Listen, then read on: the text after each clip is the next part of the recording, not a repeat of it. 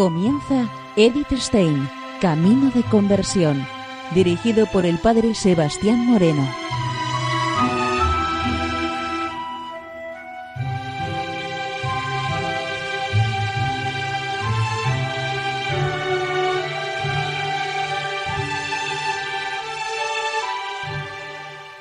Muy buenos días, nos de Dios. Seguimos conociendo a Edith Stein, Camino de Conversión. En esta emisión de hoy continuamos con la ciencia de la cruz.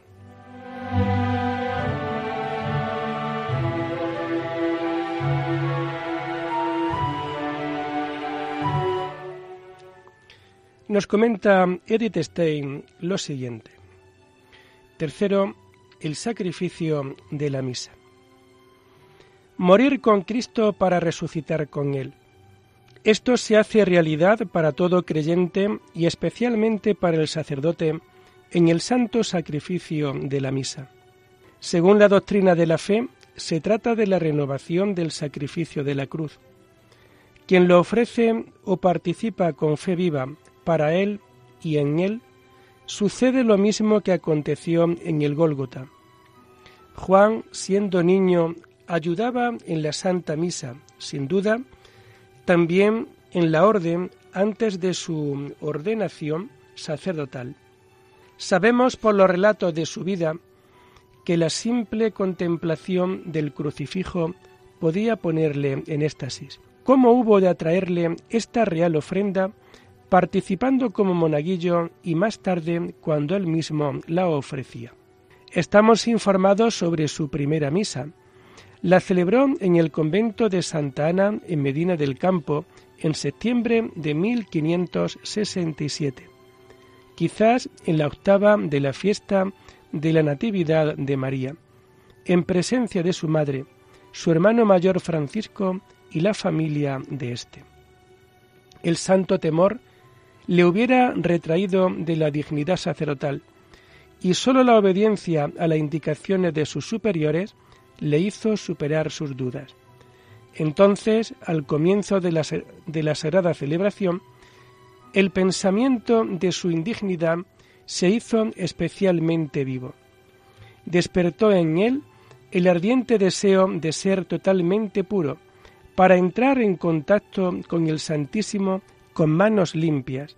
Así surgió de su corazón la petición de que el Señor le protegiera para que nunca le ofendiera mortalmente.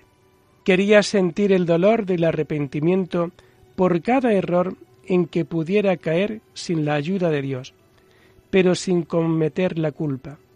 En la consagración oyó las palabras, Yo te concedo cuanto me pides. Desde entonces fue confirmado en gracia y tuvo la pureza de corazón de un niño de dos años estar limpio de pecado y sentir el dolor. ¿No es esto el auténtico ser uno con el Cordero sin mancha que cargó sobre sí el pecado del mundo? ¿No es el Gesemaní y el Gólgota?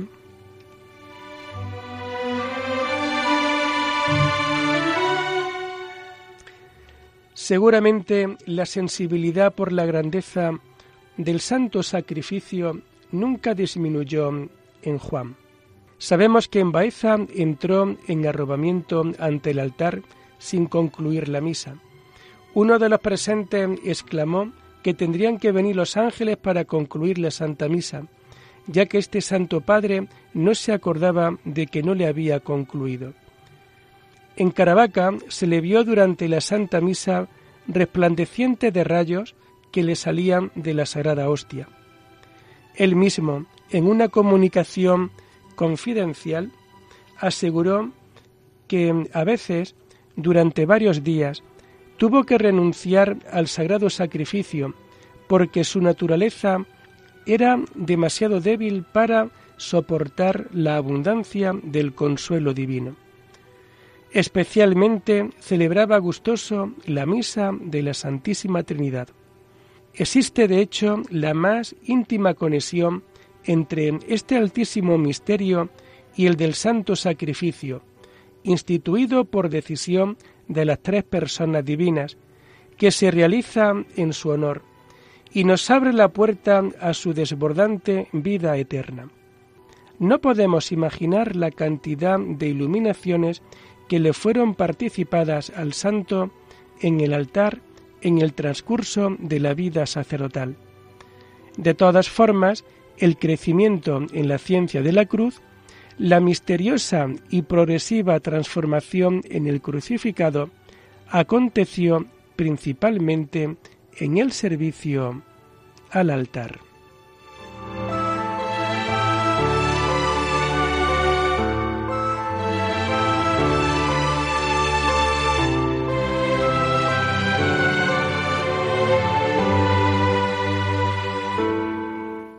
Cuatro visiones de la cruz. En la palabra, la imagen y la celebración litúrgica el mensaje de la cruz llama al corazón de todo hombre que vive en el ambiente cultural cristiano, particularmente de manera incisiva en el corazón del sacerdote. Sin embargo, no todos están capacitados y dispuestos a aceptarlo de manera conveniente y a responder como Juan de la Cruz. Pero además de esto, el mensaje de la cruz prescindiendo también de la gracia extraordinarias de la Santa Misa, ha llegado a él de una forma extraordinaria. El crucificado se le apareció en repetidas ocasiones en visiones. Sobre dos de estas visiones tenemos noticias concretas.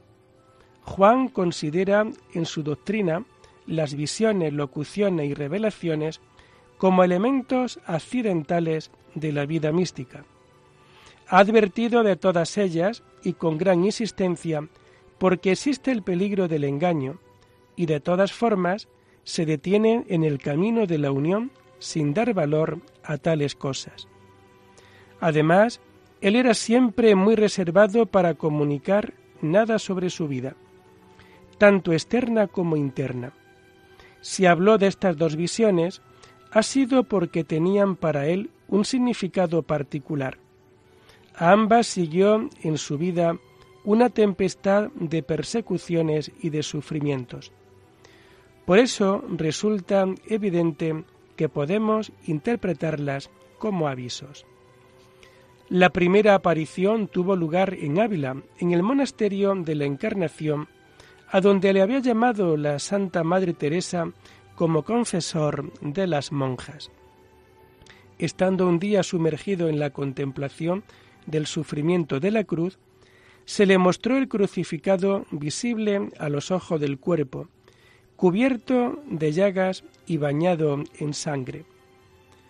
Tan clara fue la aparición que pudo plasmarla en un dibujo a pluma en cuanto volvió en sí. La pequeña hoja amarillenta ha sido conservada hasta nuestros días en el monasterio de la Encarnación. El dibujo dan impresión de muy moderno. La cruz y el cuerpo están representados en fuerte escorzo, como visto en perspectiva. El cuerpo en movimiento vigoroso, separado de la cruz, colgado de las manos, las manos traspasadas por los clavos robustos, de sorprendente largura, son particularmente impresionantes. La cabeza está inclinada hacia adelante, de tal manera que no se distinguen los rasgos del rostro. Por el contrario, se ve bien la nuca y la parte superior de la espalda cubierta de cardenales. El santo regaló la hojita a la hermana Ana María de Jesús, a quien confió su secreto. Es muy comprensible que el Señor haya confiado algo de sus misterios más íntimos a esta alma, la gracia que le fue concedida durante su primera misa. No sabemos si el Señor le habló con palabras cuando se inclinó tan profundamente ante la cruz, pero seguramente se dio un intercambio de corazón a corazón. Fue en la época en que se desató la lucha de los calzados contra la reforma, cuya víctima, más que cualquier otro, habría de ser él.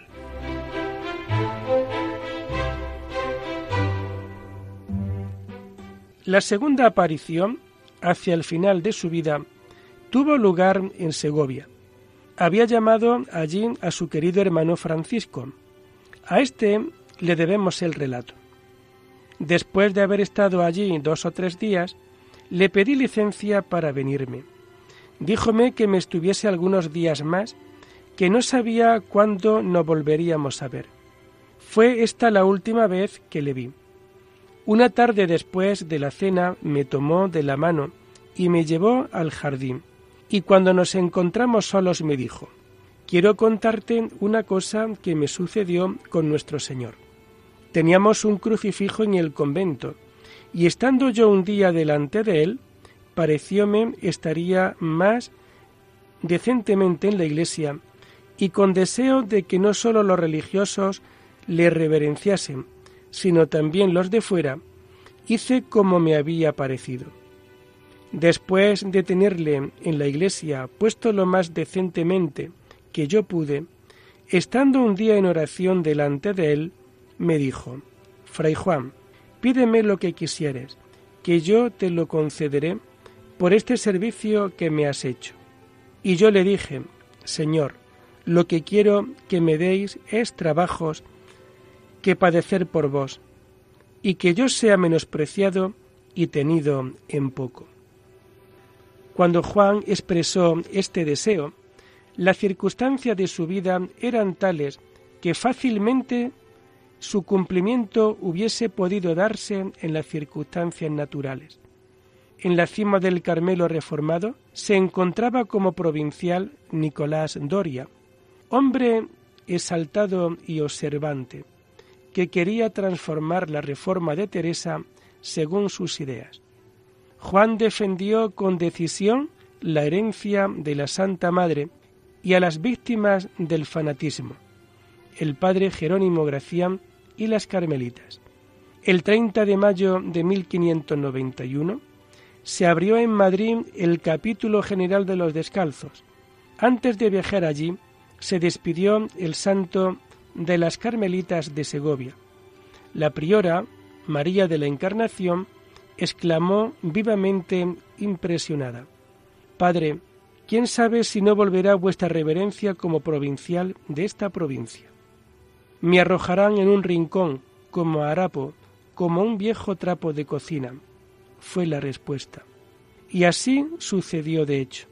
No recibió ningún cargo y fue enviado a la soledad de la Peñuela. Allí le llegaron noticias de las vejaciones contra las carmelitas. Eran interrogadas para reunir material contra el santo. Se buscaban motivos para expulsarlo de la orden. No mucho después le obligó la última enfermedad a abandonar la Peñuela, donde no había ningún tipo de ayuda médica. Así llegó a la última estación de su camino de cruz, Úbeda. Cubierto de llagas purulentas, encontró aquí en el prior padre Francisco Crisóstomo un acérrimo enemigo que colmó sobreabundantemente su deseo de ser despreciado. La cima del Gólgota fue alcanzada.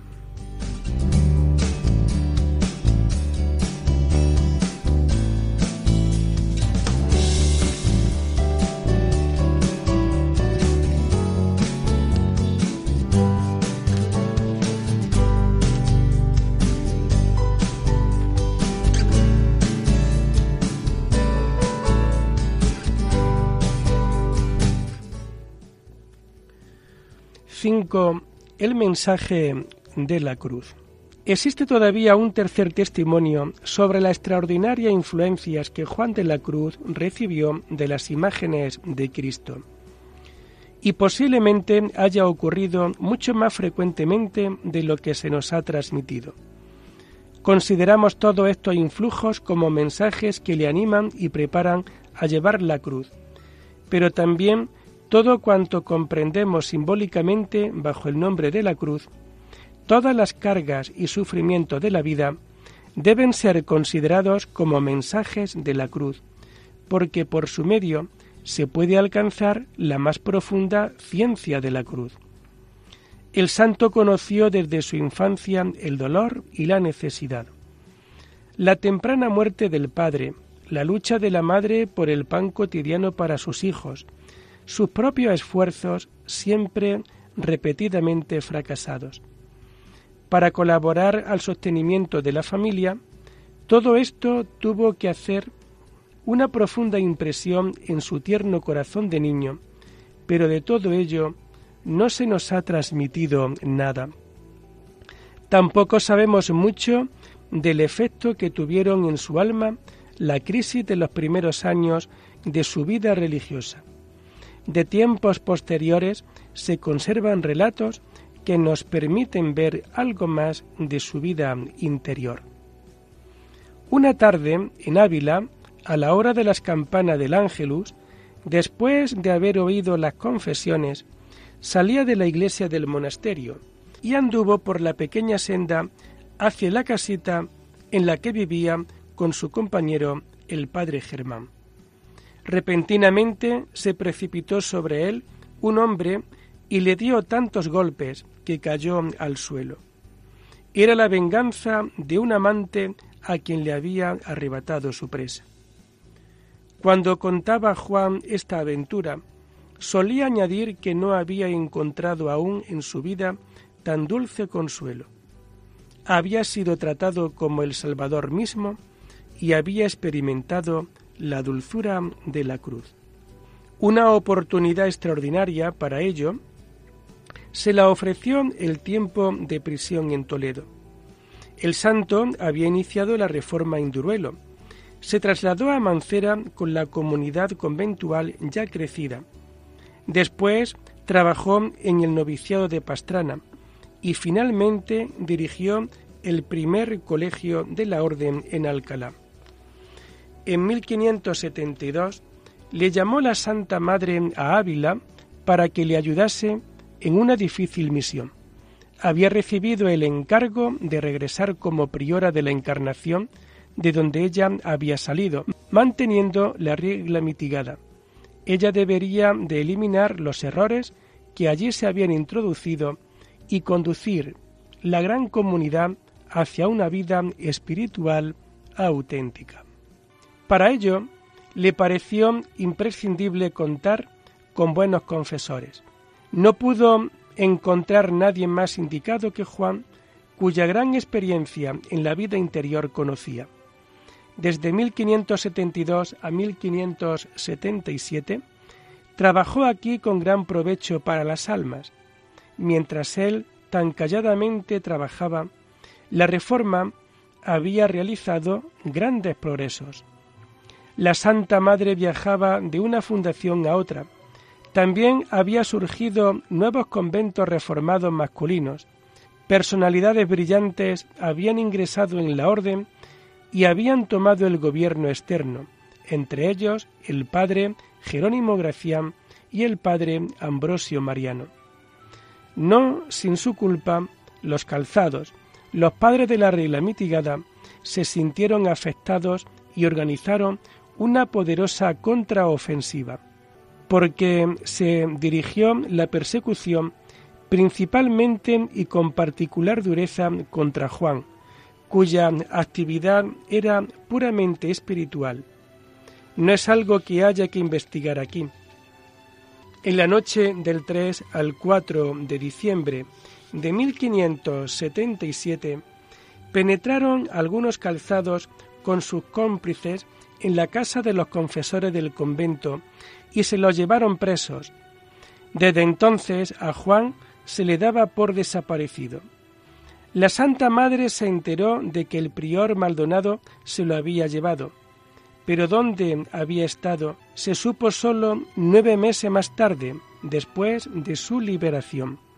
Con los ojos vendados fue conducido atravesando un, un suburbio desierto al convento de Nuestra Señora en Toledo el más significativo de los conventos de la regla mitigada en Castilla. Se le tomó declaración y como se negaba a abandonar la reforma, fue tratado como rebelde. Su prisión fue una habitación estrecha, cerca de diez pies de larga por seis de ancha, en la que no cabía bien con cuán chico que es. escribió Teresa más tarde. Esta celda no tenía ni ventana ni ventilación, excepto una abertura en lo alto de la pared. El prisionero, para rezar el breviario, era menester subirse en un banquillo y esperar que reverberase cerca el rayo de sol. La puerta estaba asegurada con un candado. Cuando en marzo de 1578 llegó la noticia de que el padre Germán se había fugado, se cerró incluso la puerta de la sala que estaba delante de la celda. Al principio todas las tardes, más tarde tres veces a la semana, finalmente a veces solo los viernes, era llevado el preso al refectorio para que, sentado en tierra, tomara su comida, pan y agua. En el refectorio recibía también la disciplina. Se arrodillaba con el torso desnudo, con la cabeza inclinada. Todos pasaban delante de él y le golpeaban con la disciplina. Y como todo lo llevaba con paciencia y amor, le llamaban mosquita muerta. Se mostraba inmóvil como una roca, cuando se le ofrecía un priorato como cebo para hacerlo renunciar a la reforma. Entonces abría sus labios silenciosos y aseguró que no volvería atrás aunque le costase la vida. Los jóvenes novicios, que eran testigos de las injurias y de los malos tratos, lloraban de compasión y admirados de su paciencia decían, es un santo. Su túnica estaba empapada con la sangre de los azotes. Tuvo que vestirla así y llevarla durante los nueve meses de su prisión. Se puede pensar lo que hubo de padecer así en los calurosos meses de verano. La comida que le servían le causaba tales trastornos que pensó que le querían matar. Hacía un acto de amor con cada bocado para resistir a esta tentación. Sabemos cuán íntimamente estaba unido con los familiares más cercanos. Con todo el corazón se había entregado a la reforma. La Santa Madre y los demás que en esta gran tarea estaban unidos con él y que como él habían consagrado su vida, en gran parte bajo la dirección personal, al ideal del Carmelo primitivo. Más tarde, cuando sus obligaciones le retuvieron durante largos años en Andalucía, manifestó a personas de su confianza su nostalgia de Castilla, que después que me merecí verla, ni a los santos de por allá. Ahora se encontraba tan separado de todos ellos que no pudo darles noticia alguna durante largos meses. A veces me preocupa el pensamiento de que podrán pensar que me he vuelto atrás en lo comenzado, y lo sentía por el dolor de la Santa Madre.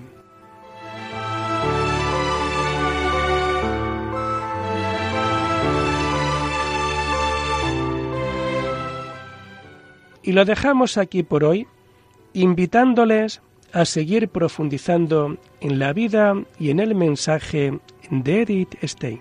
Hasta la próxima semana. Muy buenos días en el Señor.